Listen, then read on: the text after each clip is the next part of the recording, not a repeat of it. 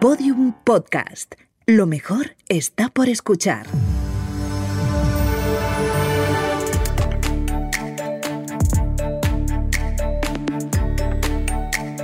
Historias de vida. Un podcast del Observatorio Vodafone de la empresa. Con Macarena Berlín.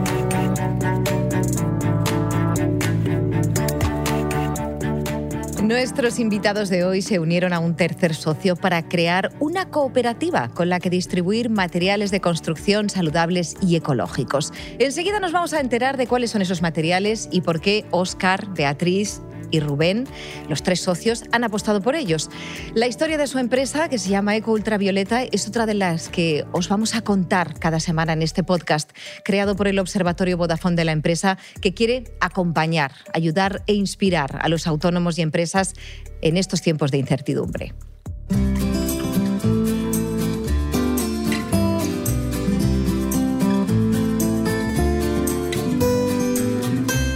Beatriz, Oscar, bienvenidos. Bien hallados. ¿Cómo estáis? ¿Cómo está el equipo? ¿Cómo está la situación? ¿Cómo os sentís? Contádnoslo todo. Bueno, pues hoy muy bien. Muchas gracias por la oportunidad y la voz que nos dais. y bueno, pues estamos trabajando como siempre, día a día, como hormiguitas.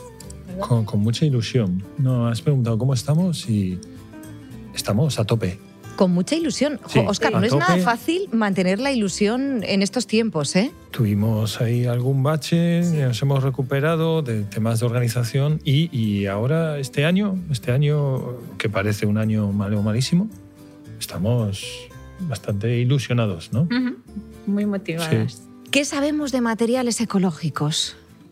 ¿Qué sabemos? Nada, muy poco. Muy poco. Se nos llena la boca, ¿eh? hablando de, ecología, de sostenibilidad, pero sabemos muy poco y lo aplicamos muy poco. Sabían mucho más nuestros abuelos y abuelas. Fíjate que los utilizaban. Qué, qué paradójico. Eh, la gente antes construía con lo que había, ¿no? con lo que tenían alrededor y todo era, pues eso, natural. Al final es la química de la vida, pues la piedra, el adobe, pues, que es tierra al final con paja o hacían las cubiertas pues con lo que había también. No sé, es, es era lo normal, ¿no? Trabajar con y construir con materiales naturales. Ahora pasa que ha habido un, cambio en la industria y bueno, pues se ha, pasado a lo sintético. Contadnos qué es Eco Ultravioleta, ¿a qué se dedica? Eco Ultravioleta es eh, un proyecto que trata de cambiar la forma en que construimos, ayudando a la gente a construir, a mantener sus casas, a pintar, a hacer pequeñas obras con materiales sanos. Tratamos de difundir y de hacer conocer al, al, mercado, a los profesionales, a la administración, a los particulares, que podemos hacerlo mejor. Os voy a pedir una palabra que simbolice un aprendizaje positivo de esta crisis. Aquí entramos un poco en profundidades, pero bueno, vosotros os manejáis también en, en esto de intentar cambiar el mundo, ¿no? Con lo, que, con lo que uno hace. Para mí es la visibilización y el valorar los cuidados. Hay muchas cosas buenas que hemos podido ver y que luego desaparecerán cuando pasa con la pandemia y nos olvidaremos de ello, pero quiero decir algo en concreto que hemos aprendido de esta pandemia que nos ha mostrado claramente, lo hemos podido comprobar, es el decrecimiento, la potencia del decrecimiento para mejorar el, clima, la salud del planeta, la salud de las personas, haciendo menos, consumiendo menos, moviéndonos menos en coche, trabajando menos, eh, reduciendo el, nivel de consumo de planeta. Hemos vuelto a tener animales, hemos valorado el silencio, hemos valorado el aire limpio porque no había contaminación, no estaba la boina de Madrid. Eso se ha visto solo con 15 días de parada. Si nos lo proponemos y decimos vamos a parar y vamos a pensar qué estamos haciendo, creo que todavía nos ha mostrado que teníamos salvación, pero el sistema está montado en que hay que moverse mucho y moverse muchas veces para conseguir llegar a fin de mes.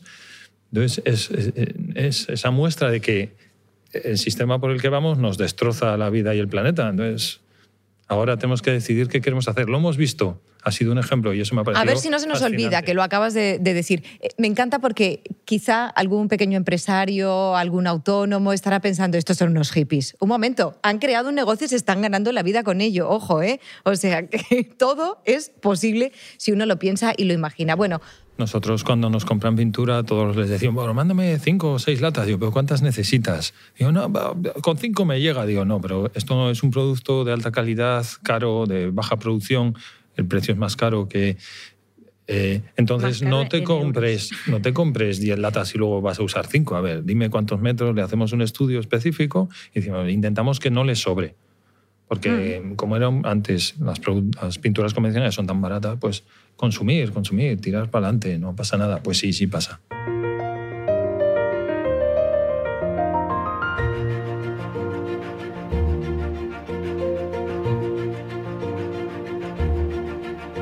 Óscar y Beatriz han apostado por una línea de negocio adaptada a su forma de entender la vida. Han convertido su forma de pensar en su trabajo. Para eso hay que conocerse muy bien, hay que saber muy bien en qué mercado vas a moverte a gusto. Como sabéis, en Historias de Vida contamos con motivadores, que es como hemos bautizado a los especialistas, a los cuatro en concreto, que cada semana nos asesoran, nos inspiran y nos ayudan mejor a entendernos, ¿no? mejor como autónomos o como pequeños empresarios. Uno de ellos es Mario Alonso Puig, a quien hemos pedido que nos hable de la importancia precisamente de algo de lo que hablábamos, que es de conocerse a uno mismo. Os lo voy a poner a ver qué os parece. El autoconocimiento es la conexión con esa realidad profunda que habita dentro de cada uno de nosotros. ¿Cómo se consigue? Pues se consigue fundamentalmente a través del silencio, a través de la reflexión y de la contemplación de lo que está sucediendo en nuestro propio interior. Tenemos una tendencia muy marcada a juzgarnos y a veces a condenarnos, a criticarnos, a no entender verdaderamente lo que está sucediendo en nuestro interior. Rechazamos emociones que no nos gustan, nos apegamos a aquellas que nos gustan en lugar de intentar entender de dónde procede todo eso. Si comprendiéramos que la mayor parte de nuestras experiencias no son la consecuencia de lo que nos sucede fuera, por contraintuitivo que esto pueda parecer, sino de cómo estamos interpretando eso que nos pasa, nos daríamos cuenta de que todos tenemos un enorme poder, una enorme capacidad para mantenernos serenos, confiados e incluso ilusionados frente a la prueba, frente al desafío y la complejidad. Por eso lo primero que tenemos que hacer es observarnos más y enjuiciarnos menos, intentar entendernos. Esta empatía profunda, este acercarnos a nuestro verdadero sentir y no quedarnos con la superficie, con la apariencia que mostramos. A veces nos gustaría que otras personas conocieran ese nivel más hondo que hay dentro de nosotros, porque somos conscientes de hasta qué punto unos a otros nos juzgamos. Sin embargo, nosotros hacemos exactamente lo mismo con nosotros mismos. Nos juzgamos, no nos conocemos. Por eso la invitación, precisamente en momentos de dificultad, en momentos de complejidad, es pararse, entrar en ese silencio que no es un vacío, que no es la nada, sino que es un espacio lleno de sentido, para conectar con realidades profundas y que emergen en forma de intuiciones, de descubrimientos, de formas nuevas de ver la realidad y que nos invitan a dar pasos desde esa confianza, una vez que se ha descubierto que somos mucho más de lo que creemos que somos. Yo vea- veía a Beatriz sonriendo y asintiendo. Sí, es que me gusta mucho Mario. De hecho, me compré un libro suyo que se llama Reinventarse y su libro, vamos, me encantó, me, Y te ayudó en me un ayudó, momento, por me lo ayudó menos. te- realmente, sí. Reinventarse, yo me tenía que reinventar, de hecho. Y te ayuda eso a, lo que, sobre lo que dice ahora, pues es que es cierto, muchas veces somos nuestra enemiga más. Sí, a veces nos tratamos enemiga, de una sí. manera, ¿no? Básicamente es yo estar contento. Y luego con eso vas haciendo interac- interacciones con el resto de la gente. Pero si yo estoy contento, puedo dar algo bueno a los demás, creo, o intentarlo. Pues eso es un muy buen consejo, pero desde luego es un consejo también importante a tener en cuenta el que nos daba Mario Alonso Puig, que más bien es una invitación a ser un poquito más amables con, con nosotros mismos, con nosotras mismas. Pues muchísimas gracias a Mario Alonso. Ya ves que tus libros funcionan ¿eh? y sirven y, ayudan. Y gracias también al resto de nuestros motivadores y motivadoras, ¿eh? a Marta Romo, a Alex Rovira y a Pilar Jericó. Ellos pues, se han formado profesionalmente en campos como la economía, la medicina o la pedagogía, han publicado libros y algo muy interesante y que nos viene muy bien en este podcast es que además también son pequeños empresarios, entonces entienden muy bien las necesidades y la manera de acompañarnos. Oscar Beatiz, vamos a hablar del proceso de venta. ¿Cómo piden los clientes los productos? ¿Cómo os llegan a vosotros los pedidos? Entiendo que el asesoramiento muchas veces es por teléfono. Eh, diferentes tecnologías entran en juego. Tener una web hoy en día pues, es vital. Que está muy bonita, muy cuidada. Ahora hablamos de ella. Tener una web es vital, vale. Tenemos que mejorarla. Es una mejora constante, ¿vale? Hay que trabajar en la web hay que cuidar la web, no es hacer una web hoy y olvidarte. No, la web la tienes que ir trabajando. Entonces, bueno, pues la web es nuestro escaparate y mucha gente que busca, pues busca pues eso, pinturas naturales o aislantes naturales, algo así. Entonces nosotros en nuestra web tenemos ese contenido disponible. Entonces eh, en el buscador te encuentran y contactan normalmente o por teléfono o a través del email. Porque no son. Tenemos tienda que hay gente que compra por, la tienda directamente. Ahora también por WhatsApp. Y por WhatsApp también habéis incorporado el WhatsApp. Sí, ahora se pone el botón en la web y la gente puede responder. Y la gente que ya te compró antes, sí. tú eso si has tenido trato con WhatsApp, que es algo hmm. muy cercano, luego vuelven a, a buscarte. Entonces yo recomiendo a la gente que se vayan pasando a las cuentas profesionales de WhatsApp Puedes poner el catálogo de productos, es un poco con más información sobre la empresa. Bueno, y uno de los problemas de tener cualquier empresa que comercializa un producto es la falta de stock. Vamos a escuchar a Alfonso de Luján, que en su momento nos habló del sistema que implantaron en su empresa para evitar precisamente esto, ¿no? quedarte sin producto. La empresa se llama Parafina y hace gafas de sol fabricadas a partir de basura. Basura, además, esto os va a encantar, procedente de muchísimos países. A medida que íbamos ampliando eh, nuestra gama de productos, ¿no? un poco con la misma idea, contactar con el vertedero, utilizar esos recursos fabricarlo en gafas, íbamos rompiendo stock de manera eventual. A día de hoy tenemos acuerdos macros con 29 vertederos controlados. Estos vertederos se sitúan en 13 países. Dependiendo de las necesidades o de la demanda o de, la oferta que ofrece el vertedero, trabajamos con uno trabajamos con otro. Estos vertederos vuelcan esa información a diario y nosotros cuando tenemos que hacer recompras o pedidos buscamos el vertedero y tenemos de tal manera organizado la logística para arrastrar y poder fabricar en un periodo inferior a 30 o 45 días. La plataforma tecnológica surgió ante ese problema, ante el problema de no poder satisfacer la demanda de nuestros clientes. Entonces vimos en esa plataforma a medida la manera de optimizar nuestra cadena de suministro y la manera de optimizar nuestras roturas de stock. Fue así como ese programa es capaz de, eh, cada vez que salta una alerta de stock en el sistema, de relanzar de manera automática, con la aprobación del, departamento de compras, un pedido a fábrica y que se haga de manera automática. el sistema automáticamente localiza dónde está ese recurso, cómo se arrastra de la manera más rápida, te ofrece tres alternativas, lo arrastra hasta la fábrica y luego ya hace todo el proceso hasta que llega a España. Que al final, cuando nosotros estábamos empezando, eh, nos dábamos cuenta que vivíamos en un mundo muy, muy competitivo. Entonces, ¿qué pasa? Que cuando una tienda rompe stock y quiere hacer una recompra y no hay producto, se la compra el de al lado, porque no puede no vender gafas. Lo del mercado muy competitivo, eso os ha sonado muchísimo. No sé si lo de romper stock. Claro, 13 países diferentes, la basura procede de 13 países, 29 vertederos. El stock es un problema de dinero, ¿eh?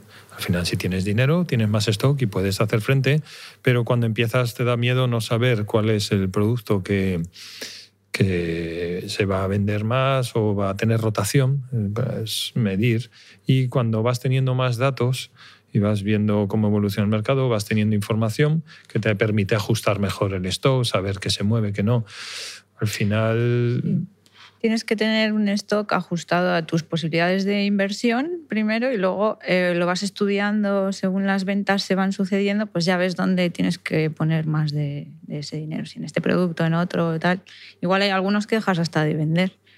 Y luego lo que creo que es súper importante es tener el control del stock mediante una herramienta informática. Habrá muchas, pero tener el control del stock vital para el, mí. El control de todo, ¿no? Una cosa que nos fue bien a nosotros, que nos ha ido bien, es Mm. la herramienta informática, el, el ERP desde el principio, tener claro que yo ya había trabajado en otras empresas eh, promocionando y tal, había trabajado en la gran empresa y tenía claro que yo quería un programa informático, un ERP que controlara las cuentas, el dinero, las ventas, la factura y el stock y el producto. Y entonces Mm. Ahí en eso sí que nos ha salido bastante bien con sus problemas de aprendizaje de la herramienta, de velocidad, pero eso te permite saber qué tienes, saber qué se está vendiendo, poder pedirle datos a la máquina y un programa de gestión de empresa con todos los datos juntos en el mismo programa, lo que se llama un ERP, es muy, muy recomendable y los hay asequibles y baratos. Eso sí. Mm. Y le que- facilitas mucho la vida también a, a la asesora. Tenemos todas las facturas ahí recopiladas, está todo ordenadito y entonces hacer la contabilidad, aunque la hace también Oscar y ella trabajan juntas en eso, pero para nuestras pequeñas empresas tener ese orden no también es llegaremos importante. al nivel de automatismo, ni la máquina lo hace sola, ni nada, pero ayuda mucho. Nos acercamos. Por lo menos tenemos el control. Eh, Tenemos el control. Oscar, precisamente en el siguiente bloque vamos a hablar de esto, de la tecnología que utilizáis, de este RP, y además es que tú eres informático, enseguida nos lo cuentas. Estás escuchando las historias de vida de autónomos y pequeños negocios como el tuyo, con Macarena Berlín.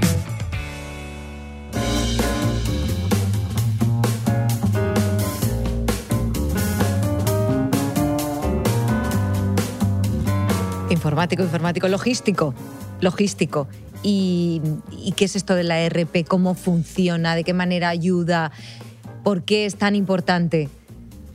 Eh, en otros proyectos hace muchos años que yo había estado, hacíamos las facturas a mano. Bueno, en esta asociación que que le cogimos el relevo, hacían facturas a mano. Eh, se usan páginas Excel, que estás todo el día rellenando datos y tal. Y, es, y luego cuando llega fin de mes y hay que hacer las cuentas y la facturación, todo es un desastre y no coincide nada ni sabes nada, ¿no? Y, eh, muchas veces trabajamos y no sabemos ni, ni- ni qué resultado estamos teniendo. Entonces, un RP es una base de datos informática que te junta todos los datos, metes los productos, metes los clientes y cuando un cliente te pide algo, pues lo apuntas ahí, haces la factura con esa herramienta, él te dice si has cobrado o no la factura. Es una base de datos organizada, mejor o peor en función de los datos que le vayas metiendo. Si te portas bien y eres ordenado y rellenas cuando pasa algo, vendes un producto, lo apuntas. Claro, si vendes mucho y no lo apuntas nunca, pues tampoco sirve. Pero si te- nos portamos bien, es una guerra que tuvimos entre los tres, eh, oye, hay que apuntarlo. No, que esto no lo vendí, me lo llevé para casa. Bueno, pues también hay que apuntarlo porque hay que quitarlo del stock. Hay que esforzarse en que- porque teniendo sola herramienta no va, esta no va sola. Hay que, Necesita, necesita de, lo- de los seres humanos emprendedores que están detrás. y si todo lo vas apuntando, esta herramienta te mantiene, te permite tener el control, saber dónde estás y hacer informes y bueno, es como una Si te portas bien, como dice Oscar, te devuelve ese orden y ese control que hace falta, ¿no? No solo para temas financieros, sino para saber que todo va bien. para saber si tienes que hacer un pedido o si vas a tener dinero para pagar facturas a fin de mes, bueno, una serie. Beatriz, me decías antes que, que sí, que la web es verdad que eh, está muy bonita. Al entrar tienes una fotografía aérea de un bosque, ¿no? Te apetece cotillear, bichear, ver qué productos hay. Pero tú querías hacer alguna mejora. Dices que esto hay que estar todo el rato alimentándolo y, y reformándolo. Sí, hay que introducir contenidos.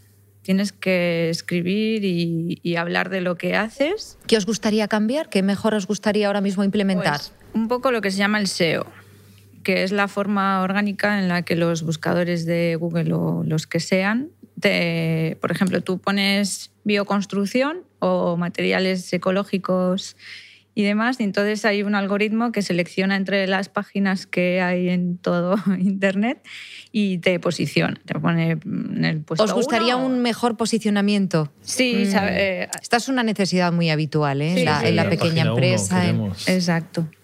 Es cuestión de identificar las palabras clave de búsqueda y meterlas en tu web. Pero bueno, es que al final es tiempo y trabajo que le tienes que dedicar y es, es muy importante. Hay que hacerlo, pero como estamos a 120.000 cosas, las autónomas, pues como que se va dejando ahí de lado, pero es muy importante.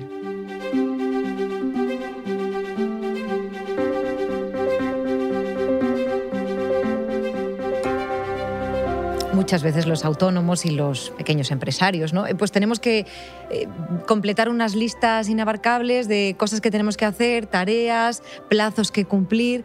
Le hemos pedido a Marta Romo, otra de nuestras motivadoras, que nos hable de la organización de las tareas. El primer paso no es fácil saber distinguir entre lo que es esencial y lo que no. Está muy interesante. Voy a compartir contigo tres claves que te pueden ayudar a centrarte en lo verdaderamente crucial y esencial para tu negocio. La primera clave es aprender a decir no. Muchas veces, y sobre todo ahora en situaciones de dificultad, nos aferramos a los clientes por encima de nosotros mismos y nos da miedo decirles que no, a costa nuestra e incluso de nuestro negocio. Hay que aprender a frenar y a ver claramente aquellas cosas que no nos van a sumar, sino todo lo contrario. Y por tanto, esta habilidad de ser asertivo y decir que no es clave hoy en día para ayudarte a focalizar en lo verdaderamente importante. La segunda clave es que aprendas a delegar. Delegar consiste en repartir juego, en compartir tu trabajo con tu equipo.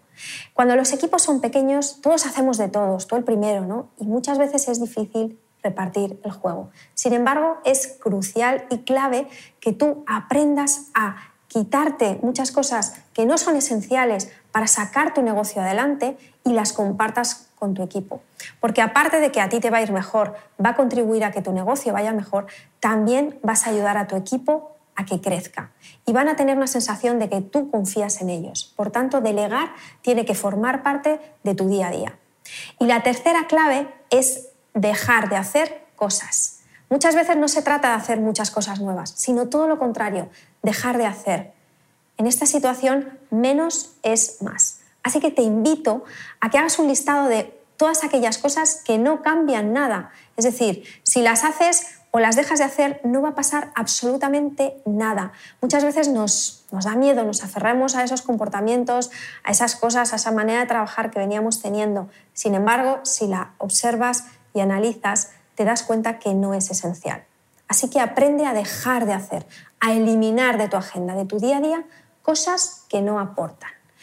Es muy importante que tengas esta filosofía de que menos es más cuando hablamos de centrarnos en lo esencial, porque así tendrás tiempo para pensar, muy necesario, y no entrarás en un activismo constante que lo que va a hacer es descentrarte de tu verdadero objetivo.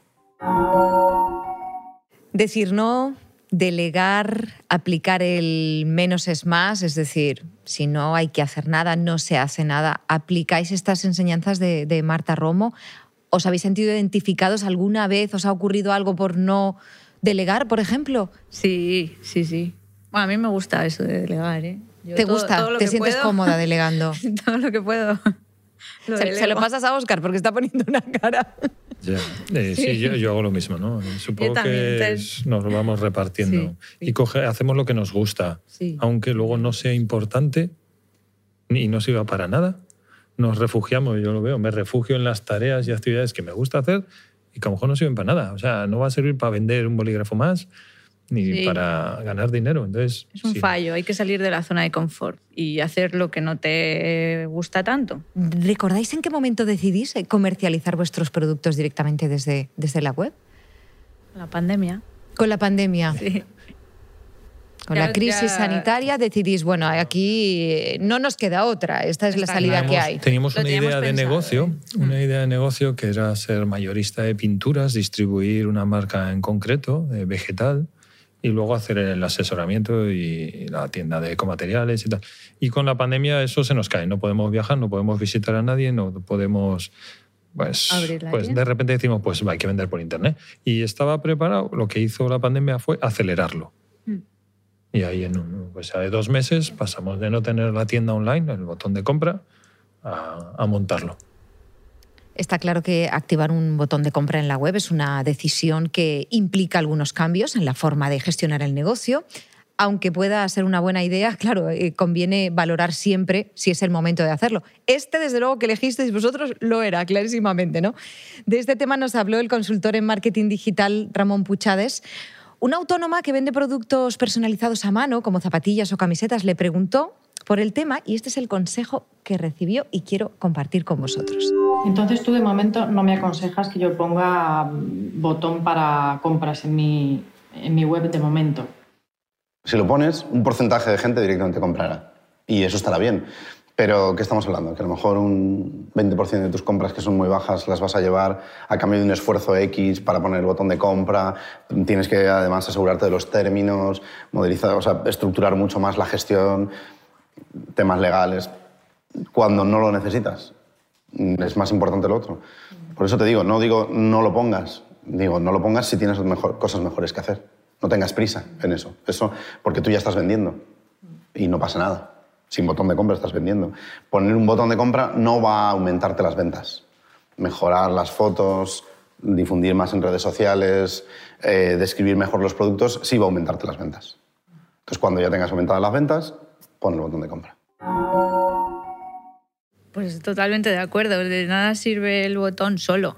Solo el botón no te va a ayudar realmente a vender más. Tienes que hacer bien el SEO, o sea, las palabras claves, redes sociales. Te tienen que conocer y saber que estás.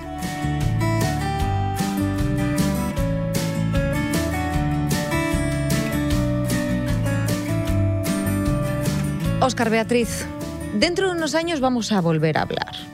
¿Dónde os gustaría estar? ¿Dónde os gustaría que estuviera situada la empresa? ¿Qué queréis conseguir? ¿A dónde vais? Si esta es una pregunta apropiada para el contexto en el que nos movemos. Bueno, está claro que somos unas soñadoras. Entonces yo, como soñar es gratis, pues a mí me gustaría que estuviéramos en una bueno, en una ciudad mejorada, ¿no? un poco pensada no tanto para los coches, sino para los peatones, las personas, el disfrutar de, la ciudad y del aire libre. Y en unas casas autosuficientes, con energías renovables, mm, todo lo nuevo que se construya, pues que sea bien orientado, las reformas y rehabilitaciones, pues que sean sanas, ¿no? que estemos muy a gusto dentro de nuestras casas. Y básicamente eso, muchas bicicletas, mucho mucho sol y, y, economía circular, no sé. A mí me gustaría estar en la playa sin trabajar y que la tienda vendiera sola por internet, pero bueno, que siguiera y con, funcionando. Y con muchas reformadas de, de, forma saludable y ecológica mientras tú estás en la playa. Que se hubiera está mal, extendido el uso de, de productos sanos, sí. Me pregunto cuál es la sorpresa más agradable que habéis recibido por parte de un cliente, de un compañero, de... Seguro que hay alguna anécdota bonita de esas que llevamos en el, en el corazón y que dices, merece la pena levantarme por la mañana para hacer esto que estoy haciendo. Me acuerdo de, de dos clientes, de Alejandro y otra señora. En cierto momento, cuando tenemos ahí dudas y decimos, mejor no viene nadie, no vendemos nada, esto no va, nadie quiere, va. Siempre aparece alguien que te compra, nada, nada importante, no te salva el mes ni nada, pero te dice, se lleva tres, cuatro sacos de cal porque no, no hay cal en ningún sitio, entonces la tienen que venir a buscarla a nuestra tienda. Dicen, menos mal y gracias, o pintura mineral o lo que sea, gracias por estar abiertos y gracias por estar ahí, porque nos facilitáis a, a algunos esto, porque si no, no sabemos, no, no hay opciones. Entonces somos la única tienda que hay en Asturias de materiales de bioconstrucción y, y, que los clientes te den las gracias y digan, Ay, pues debe ser importante que sigamos con el proyecto, ¿no? Y es muy ilusionante eso y eso nos... Gracias por estar, gracias por existir y gracias por darme opciones. ¡Wow! Sí, yo me acuerdo de Olga, porque Olga tiene problemas de sensibilidad química múltiple y también, bueno, y es electrosensible y todo. Entonces se había alquilado una casa fantástica, estaba, era súper chula en, en, Gijón, en el centro, pero cada día se encontraba peor y peor y peor y peor y peor. Y entonces recurrió a nosotras, nos llamó y bueno, pidiendo algo de consejo y demás, y fui, fuimos a visitarla y bueno, la verdad es que tenía unas pinturas así muy decorativas y demás, pero que es que nada más entrar olimos todo y se nota, ¿no? Cómo estaba Le estaban afectando por su tema de sensibilidad, por su problema, pero vosotros como profesionales lo interpretasteis directamente que... Sí, lo notamos rápido. Y entonces, bueno, pues que solo le des un poco de luz y que, que sepa el de dónde viene, qué puede hacer, darle alguna solución, aunque, bueno, es complicado porque... Fíjate, es que en ese caso concreto estás eh, salvando la salud de, Olga. Os voy a pedir el mejor consejo que os han dado y que dejéis un consejo para los pequeños y, empresarios y autónomos que nos pueda servir para, caminar en nuestro día a día. Hay que probar las cosas rápido, no, hay que esperar a tener toda una estructura perfectamente montada, no. Primero prueba tu idea, habla con tus futuros clientes y adapta tu negocio a lo que realmente quiere el cliente y prueba rápido sin invertir mucho dinero y si falla modifica y así hay que ir probando cosas rápido, fallando, porque esto es fallar todo el rato y del fallo tienes que ir corrigiendo. Bueno, a mí hace tiempo me dijeron cuando estás estudiando y no sabes qué hacer con tu vida y tal, haz lo que te gusta. Lo cogí al pie de la letra. He tenido, por suerte, situación vital que me lo ha permitido. Siempre hago lo que me gusta y entonces eso me permite ser un entusiasta de lo que estoy haciendo, de la vida, del trabajo que hago. Siempre me ha ido bien y a la gente le gusta esta actitud porque estás haciendo algo que te gusta. Uh -huh. También, eh, cuando deja de gustarme, pues cambio. Entonces, hacer, hacer lo que te gusta, creo que. Siempre es... lo que te gusta. Yo creo que es un buen consejo. No sé vosotros qué pensáis. Un negocio puede entenderse como una oportunidad de ganar dinero, está claro, pero además puede convertirse en un movimiento para cambiar el mundo. Es lo que hicieron Beatriz, Oscar y Rubén, que no está, pero bueno, estáis vosotros en representación, los tres socios de Eco Ultravioleta. Muchísimas gracias, suerte, eh, que en unos años estés en la playa, con el negocio montado, ¿verdad? Y que bueno, podamos ver eh, ciudades más sostenibles, uh -huh. por lo menos nuestro pequeño mundo que sea cada vez más saludable y más sostenible. Pequeños empresarios y autónomos, os recuerdo que tenéis más vídeos, que tenéis otros podcasts, que tenéis consejos, que tenéis historias que os pueden ayudar, que os pueden motivar en estos tiempos inciertos, todo en la web del observatorio, observatoriovodafone.com. Hasta pronto. El Observatorio Vodafone de la empresa. Ayudamos a los autónomos y a las pequeñas empresas en sus retos digitales.